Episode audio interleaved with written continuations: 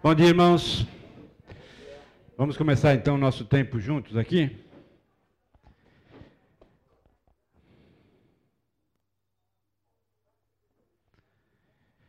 Uh, hoje nós vamos falar sobre a comunicação não violenta na família. Próxima semana sobre a educação infantil. E aí então encerramos com a, a compreensão de que a comunicação não violenta ela precisa de uma violência maior da nossa parte para uh, introduzi-la na nossa vida, entregando nas mãos do Senhor. Muito bem. Uh, vamos orar, pedindo que Deus nos abençoe nesse momento aqui. Deus, a tua palavra, ela chama a nossa atenção quando ela nos diz que devemos ser imitadores do Senhor em todas as coisas. E quando pensamos na questão da paz, da busca da paz, da não violência, ah, encontramos na pessoa do Senhor Jesus Cristo atitudes, comportamentos, palavras que não buscavam a agressividade, que não buscavam a violência, que não buscavam a, a desconexão das pessoas, mas pelo contrário, sempre miravam a, o, o agregar de corações, a busca pela harmonia e pela paz. Por isso, esse tempo que estamos passando aqui tem a intenção de nos ajudar e de equipar as nossas vidas com ferramentas capazes de nos ajudar a implementar na nossa vida atitudes, comportamentos que busquem a paz. Ajuda-nos. Precisamos da tua graça e da tua misericórdia sobre as nossas vidas. Olha para nós. É a nossa oração em nome de Jesus. Amém, Deus. Amém. Muito bem. Vamos lá então. Uh, hoje então comunicação não violenta na família. Como é que nós podemos uh, implementar isso no seio familiar, entendendo que a família é um projeto de para nós e que não deveria ser palco de discussões, de agressões e de uh, brigas entre nós. Dizem que a família, ela não faz mais sentido. Dizem que ela está fora de moda. Dizem que não precisamos mais dela. A proposta aqui dessa manhã é alinharmos os conceitos da comunicação não violenta com base na palavra de Deus uh, diante da família, diante daquilo que nós enxergamos hoje na família. Hábitos destrutivos e incoerentes com a fé cristã. Vamos observar pelo menos três desses hábitos. Lucas 17, 3 revela para nós um hábito destrutivo e incoerente com a fé cristã. Lucas, Evangelho de Lucas 17, versículo de número 3. Acautelai-vos. Se teu irmão pecar contra ti, repreende-o. Se ele se arrepender, perdoa-lhe. A questão aqui de um hábito destrutivo e incoerente com a nossa fé é exatamente a expressão que eu coloquei em, em parênteses aí. Passamos panos quentes em cima de situações que não deveriam receber panos quentes. Essa expressão panos quentes é você abafar uma situação que se aflorou, que deveria ser confrontada, que deveria ser melhor administrada para educar, para ensinar, para ajudar as pessoas a não repetir novamente o mesmo caminho. Ocorre que muitas vezes nós achamos muito difícil, muito, muito pesado fazer essa confrontação.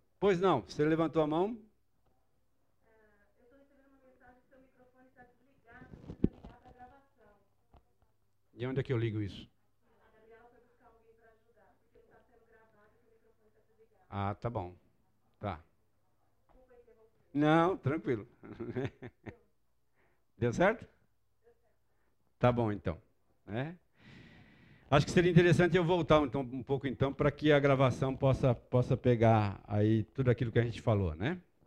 Bom, vamos lá. Do começo então. Vocês se importam com isso?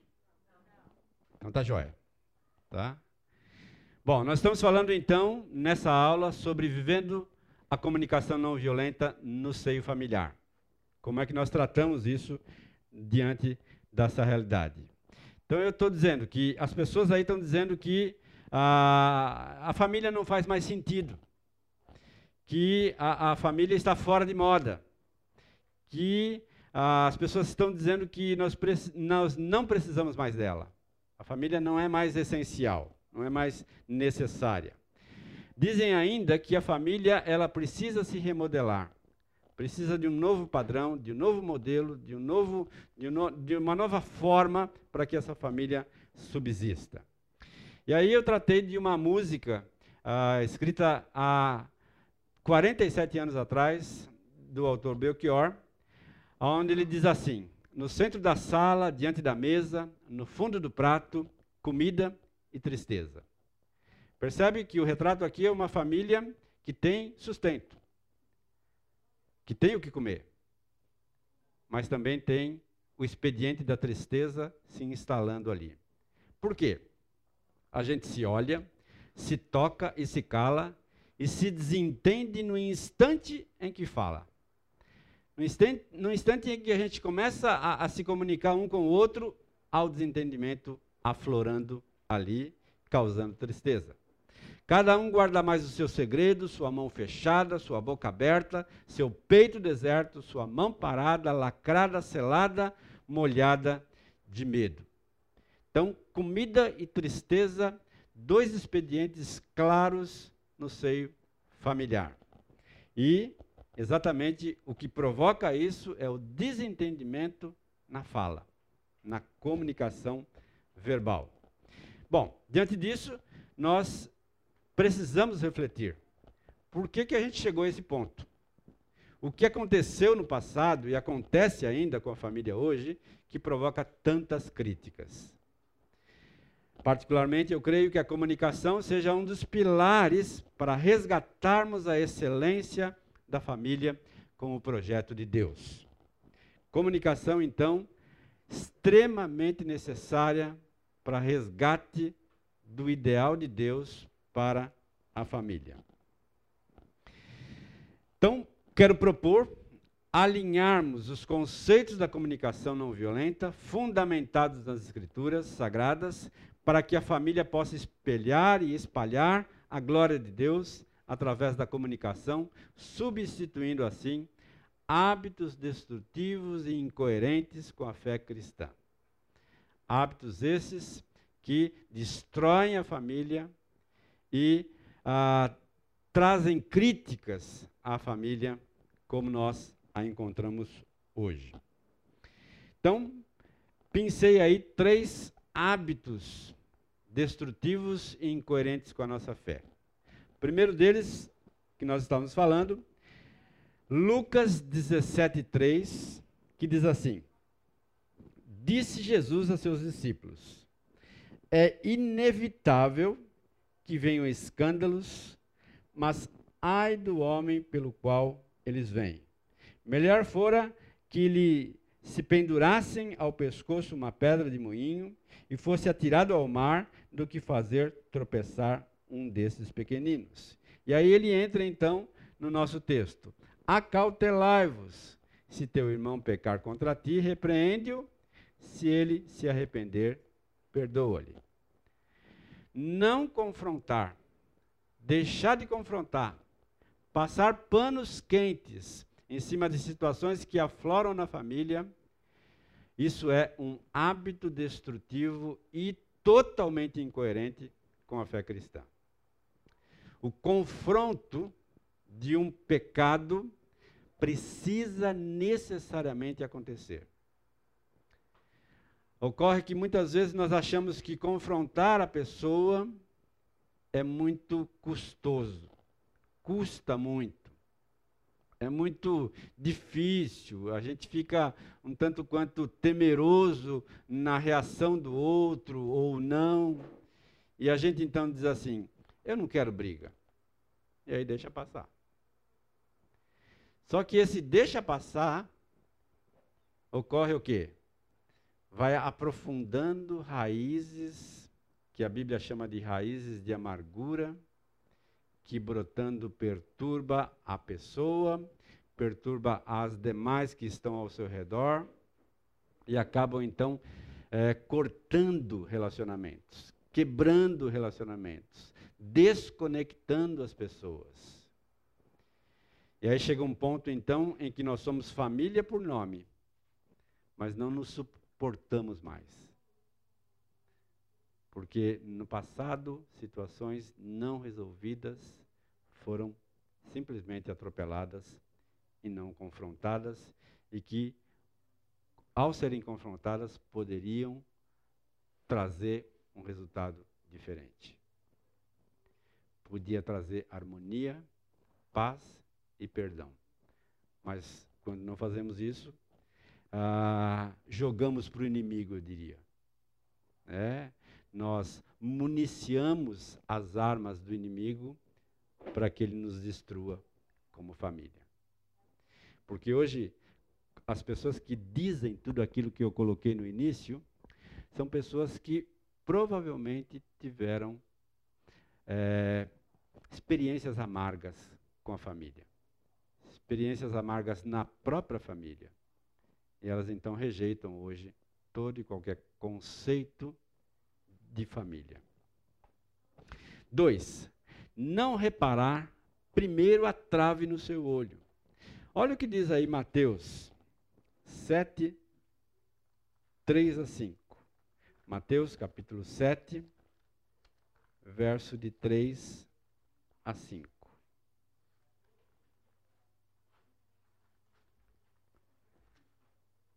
Mateus 7, 3. Porque vês tu o argueiro no olho de teu irmão, porém não reparas a trave que está no teu próprio? Ou como dirás a teu irmão: Deixa-me tirar o argueiro do teu olho, quando tu tens a trave no teu? Hipócrita, tira primeiro a trave do teu olho, então verás claramente para tirar o argueiro do olho do teu irmão. O que o Senhor Jesus está nos ensinando aqui? É, que é preciso olhar para mim mesmo. Que é um, um, um conceito que nós estamos trabalhando também na comunicação não violenta. É? Quando a gente diz assim, você precisa observar sem julgar, essa observação ela é daqui para lá mas ela é também de lá para cá, onde eu percebo comportamentos, palavras minhas que provocaram aquela situação. Então, quando Jesus diz assim, olha primeiro, olha primeiro para você, para que você então possa enxergar claramente o que está acontecendo e aí então agir. O não olhar para nós mesmos nos dá a, a postura de julgamento, a postura de crítica para com a outra pessoa, a postura de apontar o dedo em riste para com a pessoa. Mas quando eu olho para mim mesmo, eu começo a perceber que muitos daqueles erros que eu estou desejoso de apontar, eles também estão conosco. Eles também estão aqui. Eles precisam então ser corrigidos. Tira primeiro a trave do teu olho. É? Ao não fazer isso, naturalmente, nós cultivamos hábitos destrutivos e incoerentes com a nossa fé. Não buscar a reconciliação, a paz e a glória de Deus é um outro hábito que nós ah, muitas vezes ah, introduzimos nas nossas vidas e acabamos ah, por destruir a família, por assim dizer. Efésios 5, versículo 1 e depois versículo 20 e 21. O versículo 1 diz assim: Sede, depois imitadores de Deus, como filhos amados. Então, o meu foco, o seu foco é imitar quem? Deus. Como ele fez, eu devo fazer. Como ele andou, eu devo andar. Como ele se comportou, eu devo me comportar. Como ele falou, eu devo falar. Como ele calou, eu devo me calar. Ele é o meu modelo. E aí, versículo 22, é, versículo 21 e 22. Dando sempre graças por tudo a nosso Deus e Pai, em nome de nosso Senhor Jesus Cristo, sujeitando-vos uns aos outros no temor de Cristo. Então, essa reconciliação nos dá a coerência da fé cristã. A, a, busca pela reconciliação, a busca pela paz, a busca por uma comunicação pacífica entre nós, que nos ajude a rejeitar esses hábitos e a caminhar então introduzindo hábitos novos que nos ajudam a lidar com as questões básicas da nossa vida. Muito bem. Raízes principais que devem ser notadas e cortadas. Dois textos aí. Mateus 15, 19. Porque do coração procedem os maus desígnios: homicídio, adultério, prostituição, furto, falsos testemunhos, blasfêmia, tudo isso procede do meu coração. Quando Jesus diz: Olha primeiro para você, eu preciso enxergar que no meu coração todas essas, essas realidades maléficas aí estão lá, brotando. Né? Estão lá é, na expectativa de saírem através das minhas palavras e das minhas atitudes. Né? Tem um, um, exemplo interessante, né? Ah, de uma pessoa segurando o copo d'água e esse copo está totalmente cheio. E aí vem uma outra pessoa e toca no braço dele. E o que acontece com essa água? Derrama. Derrama. Agora, exatamente isso no nosso coração. Né? A água saiu do copo porque ela estava lá. Senão, eu podia tocar no braço, fazer o que quiser e não ia derramar. Mas a água estava lá. É assim com o nosso coração. Nosso coração tem tudo isso aqui. Aí chega alguém e dá um tapa, sai para fora. Manifesta-se. Mas não é porque aquela pessoa é culpada por essa manifestação. Não. Simplesmente porque está lá. Né? Saiu porque estava lá. Tá? Nosso coração, ele é repleto de maldade. Né? E essa maldade está na expectativa de que alguém me dê um solavanco para que ela se manifeste. Enxergar isso, perceber isso, me faz vigilante diante da minha própria realidade como ser humano. De onde procedem guerras, contendas que há entre vós? De onde senão dos prazeres que militam na vossa carne? Cobiçais, nada tendes. Matais e invejais e nada podeis obter. Viveis a lutar e a fazer guerras, nada tendes, porque não pedis. Pedis e não recebeis, porque pedis mal, para esbanjarem vossos prazeres. Tiago 4, de 1 a 13.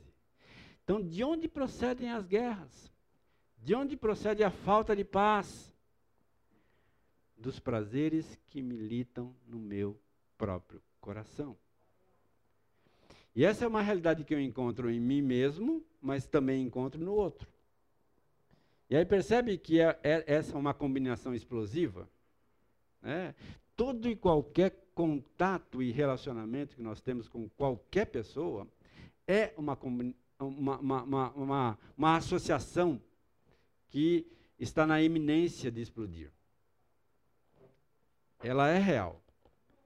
E a gente precisa perceber isso e rogar ao Senhor que nos ajude a dominar a nós mesmos com a ajuda do Espírito Santo para não trafegar pelo caminho da guerra, pelo caminho da destruição.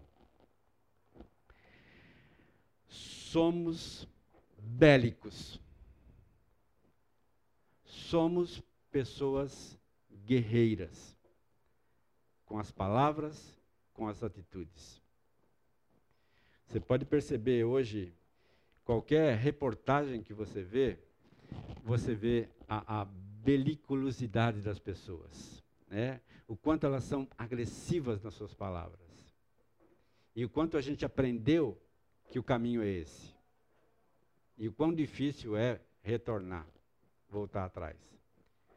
Porque, na verdade, isso nos qualificaria como fracos, né? como pessoas incapazes, como pessoas que não são tão uh, arrojadas assim, né? que não são tão fortes assim. Mas espera lá. A gente quer agradar quem? A nós mesmos ou a Deus? A gente quer imitar quem?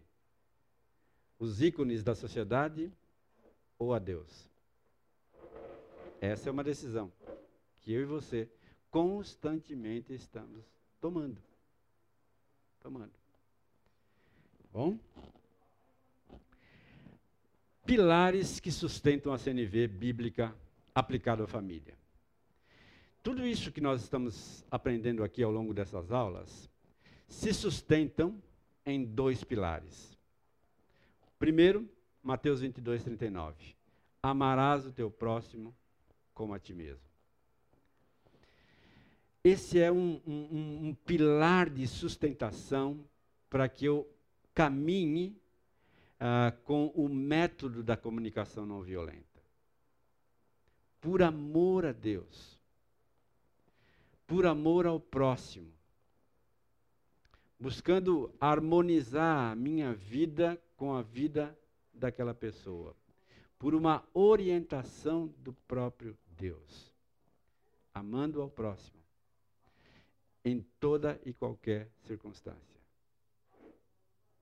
Lembra que uma das perguntas que nós fizemos no começo e que o próprio autor do livro diz, né? O que, que liga e o que, que desliga as pessoas para que elas é, se desliguem uma das outras e sejam agressivas. E algumas outras pessoas, então, conseguem, é, mesmo em situações adversas, é, caminhar pelas pegadas da paz. E nós dissemos: o que nos liga é a minha comunhão com Deus. O que me, me liga exatamente é a minha, o meu pacto de aliança com Deus. Por amor a Deus, eu amo as pessoas. Por amor a Deus, eu procuro a paz. Por amor a Deus, eu procuro agir de forma harmoniosa com as pessoas. Ah, quando nós lidamos com casais, nós normalmente dizemos assim: o que sustenta um casamento duradouro não é tanto o amor que eu tenho para com aquela pessoa. Mas é, em primeiro lugar, o amor que eu tenho para com Deus. Porque o amor que eu tenho para com Deus me faz amá-la intensamente, e respeitá-la intensamente, e buscar harmonizar a minha vida com a dela. Mas tudo isso por amor a Deus. Porque se o foco for o amor apenas então somente naquela pessoa, o que acontece? ela vai me frustrar, ela vai me chatear, ela vai me entristecer, ela vai me decepcionar muitas vezes. Mas quando eu amo mais a Deus do que a ela, eu consigo lidar com as decepções, com as tristezas, diante das circunstâncias, tendo ferramentas capazes de reconciliar a minha vida com a dela. Então, pensem pilar de sustentação da, da CNV, amar ao próximo como a mim mesmo, como orientação do próprio Deus. E o segundo pilar aí é não julgar. Não julgar. Nós não somos juízes. O único que tem potencial para ser juiz é Deus. Eu, eu, eu não posso agir assim. É, e nós aprendemos também aqui que muitas vezes nós somos os juízes da situação. Nós então ah, somos também aqueles que acusam e o algoz que cumpre a pena. Né? Nós fazemos todos esses papéis quando nós julgamos, até chegar a, a, a, a matar a pessoa, né? a ser o carrasco da pessoa. Mas quando eu paro nesse primeiro ponto, nesse primeiro passo de não julgar, eu evito os outros. Mas quando eu não percebo e começo a caminhar pela estrada do julgamento, vai me levar a ser o carrasco lá na frente. Então, inibir aqui o meu ímpeto de julgar me ajuda a caminhar pela estrada da paz. Muito bem, tudo bem até aqui? Alguma pergunta que você quer fazer? Alguma colocação? Alguma ilustração? Fique à vontade. Tá? Então, vamos caminhar um pouquinho mais. Eu quero agora parar nesse texto ah, do casamento em Caná da Galileia, no Evangelho de João, capítulo 2, versos de 1 a 11. E nós vamos então trabalhar com esse texto em cima dos quatro pilares da comunicação não violenta. Tá bom? Então o texto diz assim: Três dias depois, houve um casamento em Caná da Galileia. Achando-se ali a mãe de Jesus, Jesus também foi convidado com os seus discípulos para o casamento. Tendo acabado o vinho, a mãe de Jesus lhe disse: Eles não têm mais vinho. Mas Jesus então lhe disse: Mulher, que tenho eu contigo? Ainda não é chegada a minha hora. Então ela falou aos serventes: Fazei tudo o que ele vos disser. Estavam ali seis talhas de pedra que os judeus usavam para as purificações. E cada uma levava duas ou três metretas. Jesus lhes disse: Enchei de água as talhas, e eles as encheram totalmente. Então lhes determinou: Tirai agora e levai ao mestre-sala. Eles o fizeram.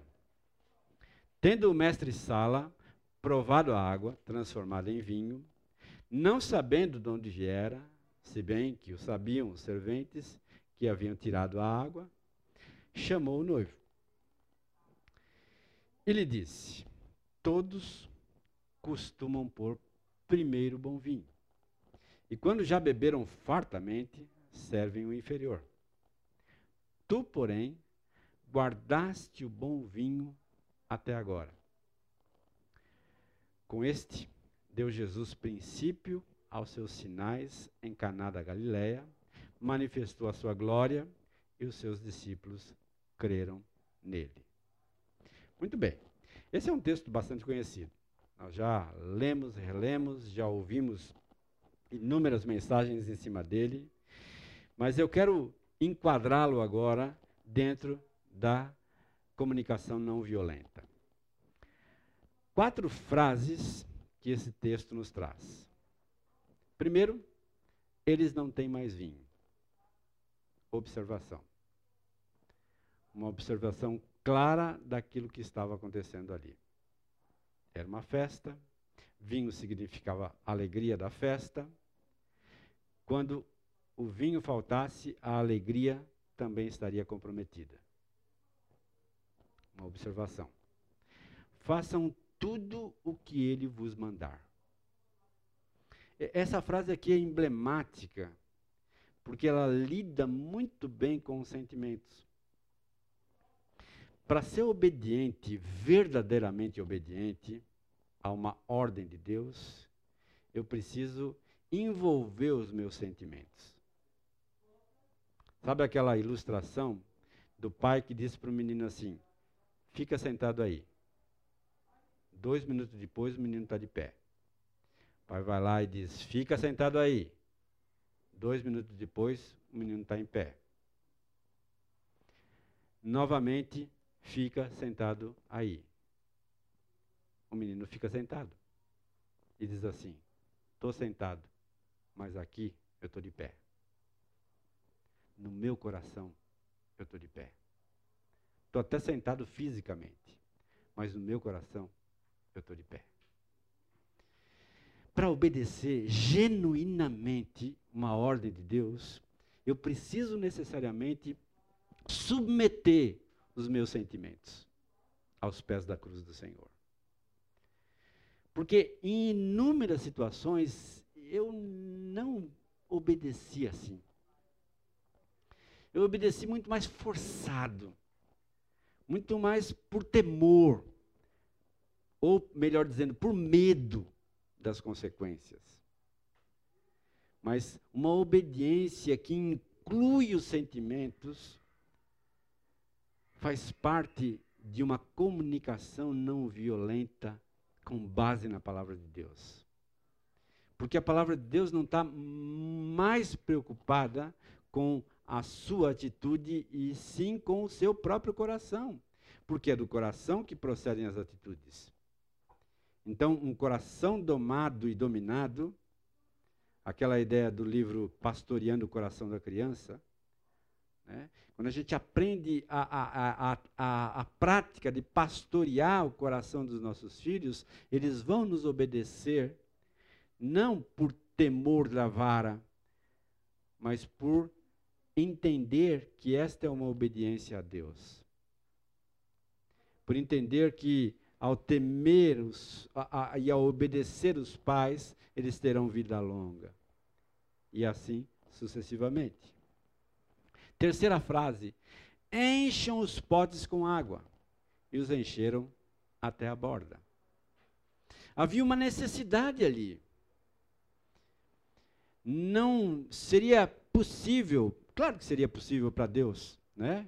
Mas o, o, o caminho que o Senhor Jesus tomou é: põe água aí. É, para que através daquela água o vinho fosse transformado. Então havia a necessidade de que a talha tivesse cheia d'água, para que houvesse então a transformação de água em vinho. E muitas vezes, queridos, essas necessidades, elas não são contempladas, e quando elas não são contempladas, elas brotam por sentimentos e por comportamentos que são extremamente prejudiciais à paz. Todos servem primeiro o melhor vinho, mas você guardou o melhor até agora. Lembra que a gente foi caminhando para a observação, para os sentimentos, para as necessidades, até chegar então ao ponto de conseguir fazer um pedido que fosse coerente que contemplasse ah, os sentimentos e as necessidades e não corrompesse a comunicação ou a paz entre nós, o que acontece é exatamente isso. Né? Nesse processo todo que nós encontramos aqui. Eu, eu coloquei ah, ah, isso de, de, forma gráfica para que você eh, pudesse enxergar. Nós temos aqui um ciclo de renovação na família. Um ciclo de renovação nos relacionamentos. Um ciclo de renovação que ah, co correspondem aí a quatro passos. Eles não têm mais vinho. Façam tudo o que ele vos, vos mandar. Encham os potes com água e os encheram até a borda. E todos servem o primeiro, o primeiro o melhor vinho, mas você guardou o melhor até agora. Então, eu coloquei aqui no centro, né, é essa, essa engrenagem aí que nos leva a essa renovação e a essa, esse ciclo de renovação no seio familiar. Vamos lá então, vamos contemplar cada um desses para que nós enxerguemos claramente cada um deles. Constatação, realinhamento, processo e milagre. Ah, talvez isso seja uma outra forma de falar a mesma coisa que nós temos falado até aqui, tá? Com palavras diferentes. Constatação. Não há resolução de problema sem constatação. Não há solução de qualquer disputa ou de qualquer litígio sem uma primeira análise e constatação clara daquilo que está acontecendo. Observação em CNV. Realinhamento. O realinhamento envolve sentimentos, envolve raciocínio, envolve decisão, envolve a intenção de fazê-lo. Acredito que quando nós somos intencionais na busca pela paz, a probabilidade de encontrá-la e de buscá-la é muito maior do que quando a gente simplesmente dá tiro para tudo quanto é lado. Mas quando eu sou intencional, focado, eu chego lá. O processo, o processo não foi dado por mim mesmo, não foi elaborado por mim mesmo, mas foi elaborado pelo próprio Deus, tá? E o milagre então, de fato acontece. Quanto ao milagre é interessante a gente pensar, né? Nós normalmente pensamos em milagre como sendo tudo Deus fazendo. Mas quando você olha e estuda o milagre na palavra de Deus, nós encontramos muita informação de que milagres também acontecem com a participação humana. Quando eu faço a minha parte, eu permito então que Deus faça a parte dele. Quando eu desejo me submeter a Deus, fazendo aquilo que Ele está pedindo que eu faça, o milagre acontece. Então parece que Deus tem muito prazer em realizar milagres nas nossas vidas com a nossa participação, com o nosso envolvimento. Exatamente para que nós percebamos o quão importantes nós somos no processo. Ocorre que muitas vezes nós oramos pelo milagre e ficamos de braços cruzados. Desejamos o milagre, mas Deus diz assim: dê o passo. Lembra que o mar vermelho só se abriu quando Moisés botou o pé. Deu o primeiro passo. Deus fez o resto. Talvez ah, na questão familiar, muitas vezes nós somos temerosos em dar o primeiro passo. Né? Dê o primeiro passo. Que Deus vai fazer aquilo que você não pode fazer. Que você não é capaz de fazer. Muito bem. Ah, antes da gente entrar aqui, eu quero parar cinco minutinhos, tá? Para você dar uma esclarecida aí e a gente já volta já, tá bom? Cinco minutinhos. Vamos voltar então, gente.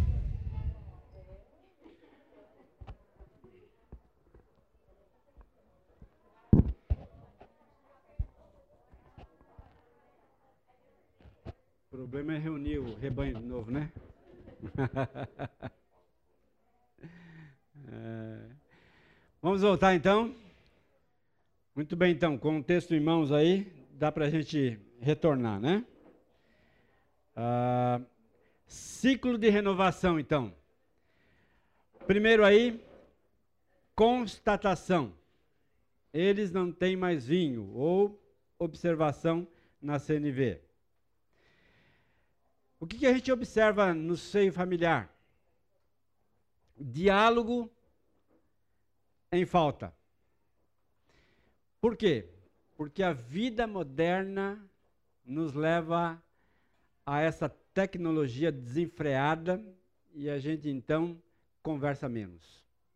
ou pelo menos tem menos é, a, a oportunidades para conversar.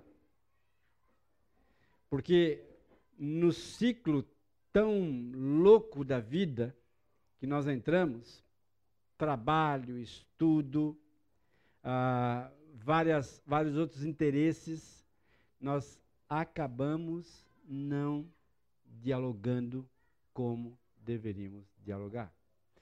E quando a gente não faz isso, situações pontuais vão se acumulando e a gente então entra exatamente naquele volume de situações não discutidas, não resolvidas, não comentadas.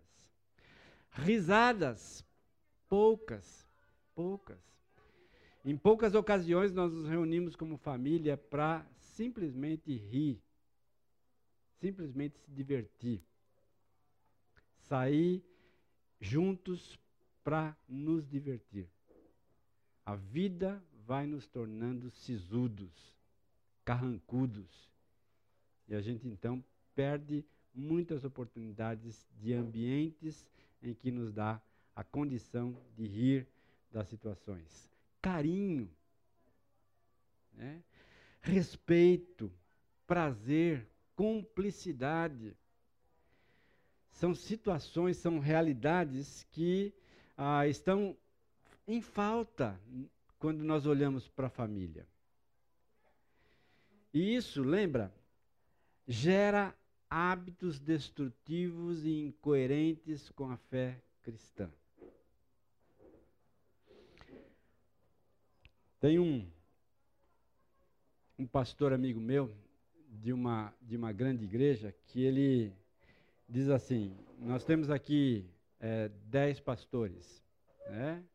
Mas nós nos revezamos para que um domingo a cada dois, três meses, um pastor não tenha responsabilidade na igreja e saia com a sua família. É? Vai para a praia, vai para o campo, vai para onde você quiser, não venha na igreja. Para exatamente proporcionar uma possibilidade de parar e de dialogar e de ficar em família e de olhar para os filhos e de olhar para a vida. É? Ah, uma das coisas que eu, que eu costumeiramente dizia, eu não estou pastor agora, né? mas eu fui pastor durante muitos anos, né? era a preocupação que eu tinha com os meus filhos, porque eles eram a credencial para que eu fosse pastor. Se eu não os pastoreasse adequadamente, ah, eu me desqualificaria para estar na frente da igreja. E isso, naturalmente, precisa de tempo, precisa de caminhar junto, precisa de estar é, ah, otimizando melhor o tempo para que você dê tempo para a família. Caso contrário, você não consegue.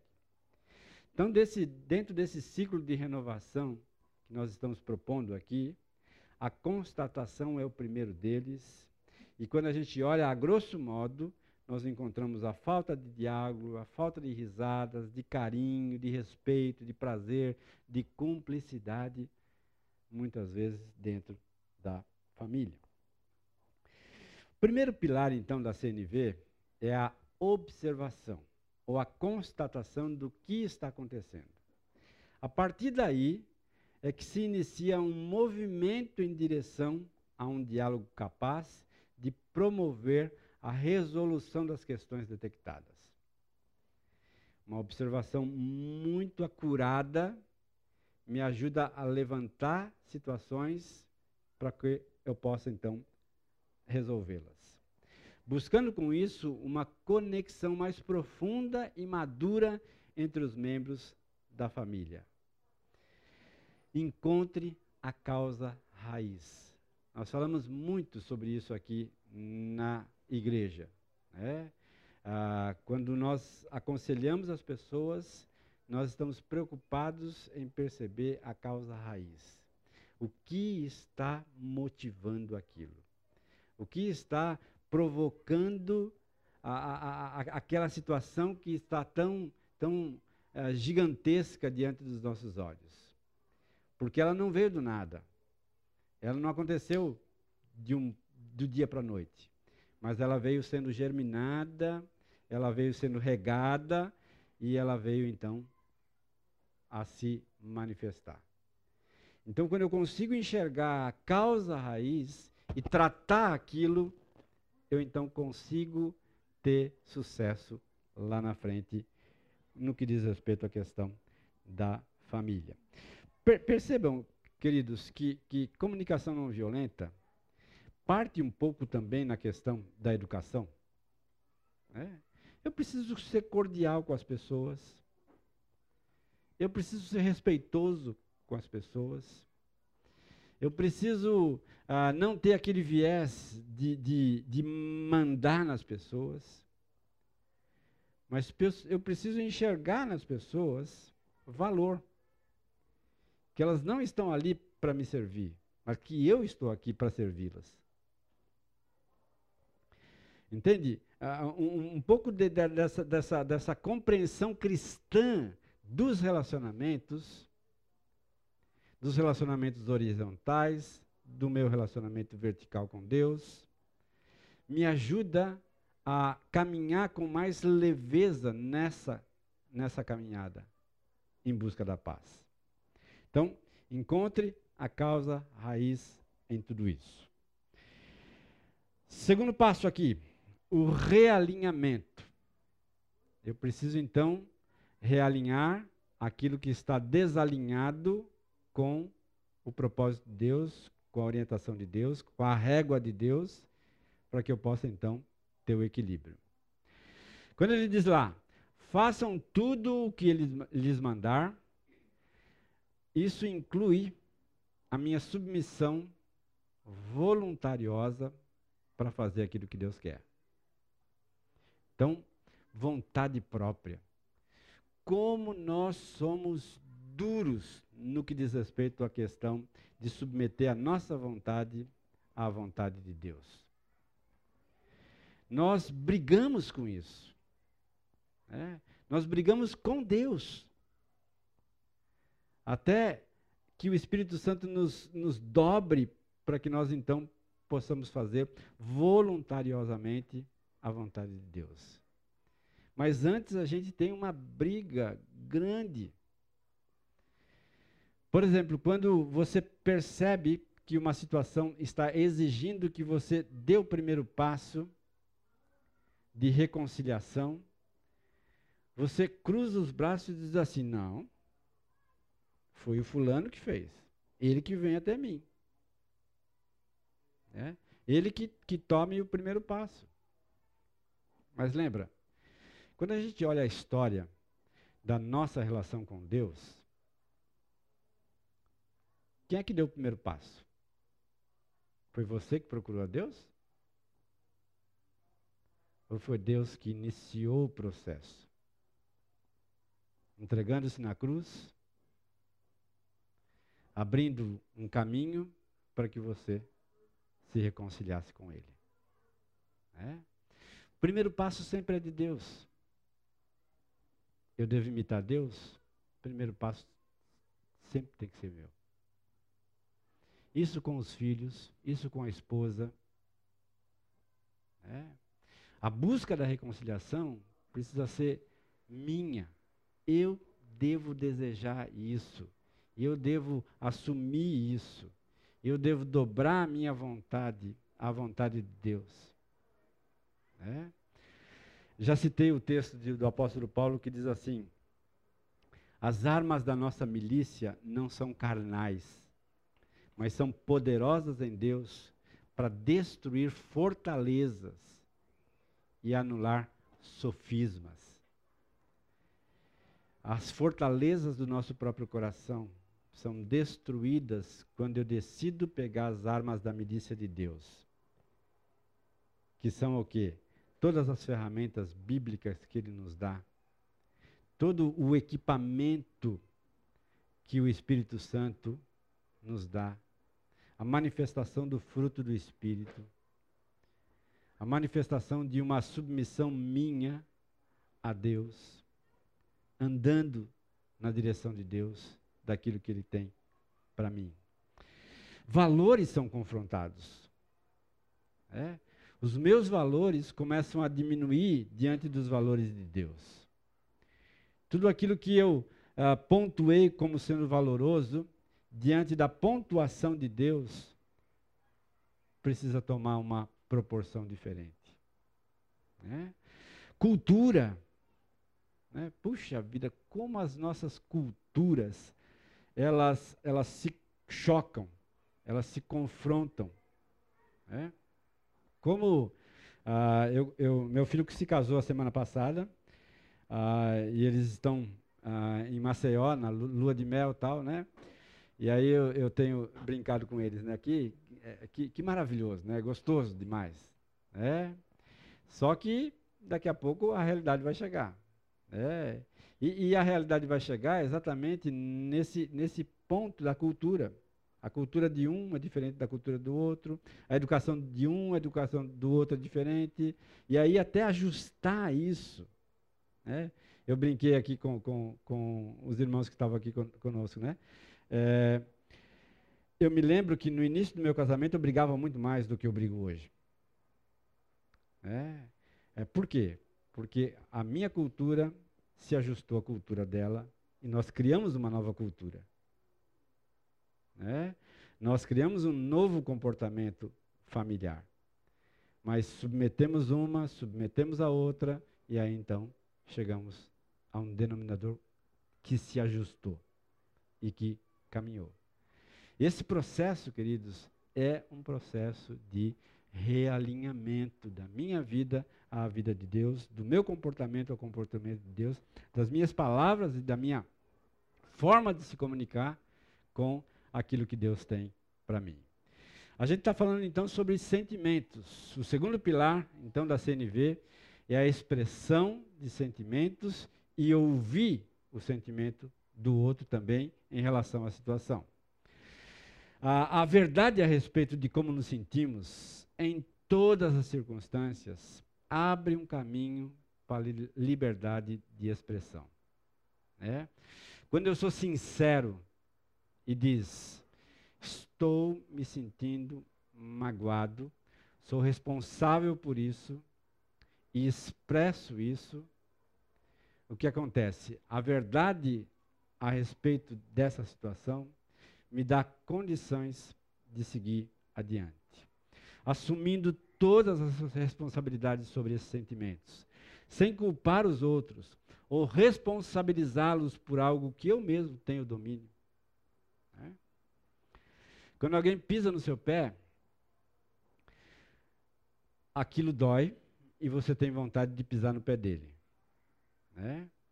Mas você é responsável em não pisar no pé dele. Né?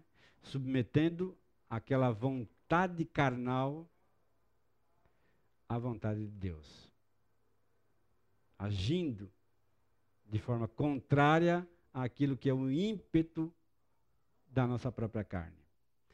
Submeter-se ao senhorio de Cristo e à sua vontade, fazendo tudo o que ele, por meio do Espírito Santo e da palavra, me pedirem para fazer. É? A minha submissão, quando a gente trata de CNV bíblica, de comunicação não violenta bíblica, nós precisamos submeter a, os meus sentimentos, as minhas vontades à vontade de Deus. Caso contrário, nós só vamos colocar mais lenha na fogueira e a situação vai se agravando, se agigantando cada vez mais. Ainda nesse ciclo de renovação, terceiro processo, encham os potes e os encheram até a borda. Perdoar a ofensa, exercitar o diálogo, retomar atitudes de carinho, optar pelo respeito mútuo, buscar o prazer do outro, recorrer à ajuda externa quando isso se fizer necessário. É? Então, quando a gente fala sobre família, muitas vezes nós chegamos num ponto em que sozinhos nós não conseguimos mais estabelecer a paz. E aí então é hora de buscar ajuda. Com alguém de confiança, com alguém que nos conhece, que sabe do nosso ímpeto, da nossa vida, e com muita tranquilidade e transparência poder dizer: eu preciso de ajuda. A nossa igreja está é, municiada de ferramentas para nos ajudar nessa direção. É, a entrar no processo que o próprio Deus tem para nós. Para transformar água em vinho era necessário encher os potes com água e encher até a borda. Não bastava encher pela metade. Não, não bastava é, simplesmente é, molhar os potes. A ordem era encham e encham até aonde der. É? Não se obedece pela metade. Não se submete às nossas necessidades pela metade. Mas submete-se na totalidade diante de Deus. É necessário que eu e você obedeçamos 100% daquilo que Deus tem para nós. Para naturalmente chegarmos àquilo que Deus tem para nós no que diz respeito à questão da paz. Caso contrário, nós vamos é, não contemplar tudo aquilo que Deus tem gerado para nós. O terceiro pilar da CNV é a expressão das necessidades, que foram ou não supridas para que nos sintamos assim. O processo de encher os potes até a boca, até a borda, fazia parte de um preparo para atingir o objetivo de suprir uma necessidade detectada. Tá? Esse movimento era imprescindível, essencial para abrir espaço para a concretização do milagre da transformação da água em vinho da melhor qualidade. E assim também é na família. Nós mencionamos aqui no, no intervalo também a questão do volume. Né? E não apenas da qualidade do melhor vinho, mas também do volume. A transformação aqui, ela trouxe mais vinho do que tinha. Então, quando a gente pensa um pouco sobre isso, né, ah, dessa caminhada, a gente aprende o quê? Que quanto mais a gente é, entra nesse processo, mais robusto fica a nossa capacidade de lidar com situações mais espinhosas lá na frente. É, com mais qualidade e com mais volume. Com mais capacidade, com mais inteligência emocional, mas também com mais perspicácia diante das situações. Então, o próprio Deus começa a nos equipar, a nos dar, dar, dar a robustez que precisamos para lidar com situações mais complexas, mais difíceis ainda. Mas tudo começa com a obediência estrita a uma ordem de Deus. Submetendo sentimentos, submetendo necessidades visíveis diante do próprio Deus. Tá bom? Ah, o texto de Tiago 4, de 1 a 3, que nós já mencionamos, descreve a raiz das relações interpessoais, destrutivas, que nascem dos desejos não satisfeitos em nossos corações. Quando sentimos que não podemos ser, não podemos ser satisfeitos, a menos que consigamos o que achamos que precisamos, o desejo se torna uma exigência nossa. Tá? Se alguém não satisfizer aquele desejo, nós o condenamos no nosso coração. Discutimos, brigamos violentamente para que as coisas nos favoreçam. O caminho da CNV é quebrar esse círculo, ciclo vicioso da violência, trazendo harmonia entre as partes envolvidas, renovando os relacionamentos. Então, em suma, o que nós estamos querendo dizer é: seu coração é a fonte de todos os males. Quando você dá carta branca a esse coração, ele vai destruir. Ele vai fazer guerra. Ele vai uh, caminhar e trafegar pela estrada da desconexão das pessoas, para que a vontade dele seja feita. Mas quando nós submetemos, nós conseguimos harmonizar as nossas vidas com a vida das outras pessoas. E esse, essa é a quebra desse ciclo que nós encontramos na palavra de Deus. Finalmente, o milagre. Todos servem o primeiro, primeiro melhor vinho, mas você guardou o melhor até agora. Ou seja, o melhor ainda está por vir. Lembra? A gente falou sobre volume, sobre qualidade. Quando nós andamos por esse caminho, os pedidos começam a ser mais específicos, mais claros, mais notados, mais direcionados para essa realidade, que é o quarto pilar da CNV. É o, é o pedido que se aceita, que, que se aceito, fará com que a minha vida melhore. Então, quando eu elaboro um pedido adequado e aquele pedido é aceito, a minha vida começa a tomar uma proporção diferente. Quando os obstáculos são retirados, o caminho para o coração se abre para o melhor de Deus. E as pessoas tendem a perceber que não estamos recorrendo a expedientes de competição ou de rivalidade, mas sim a uma demonstração da nossa própria vulnerabilidade e dependência da ação do Espírito Santo, o nosso divino companheiro. Chegamos então ao finalmente aqui do milagre de Deus para as nossas vidas. Uma reflexão prática aqui para todos nós.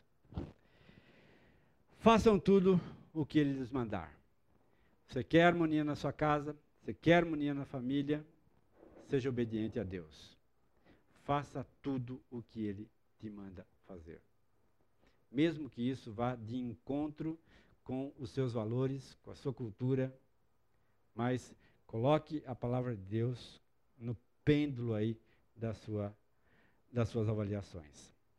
Encham os potes com água e os encham até a borda, mesmo sem compreender. Fatalmente, os servos da casa que encheram aquelas talhas de água não sabiam exatamente o que ia acontecer. Mas eles fizeram simplesmente por obediência. Por obediência como servos a uma ordem do Senhor da casa. É? Obediência, queridos.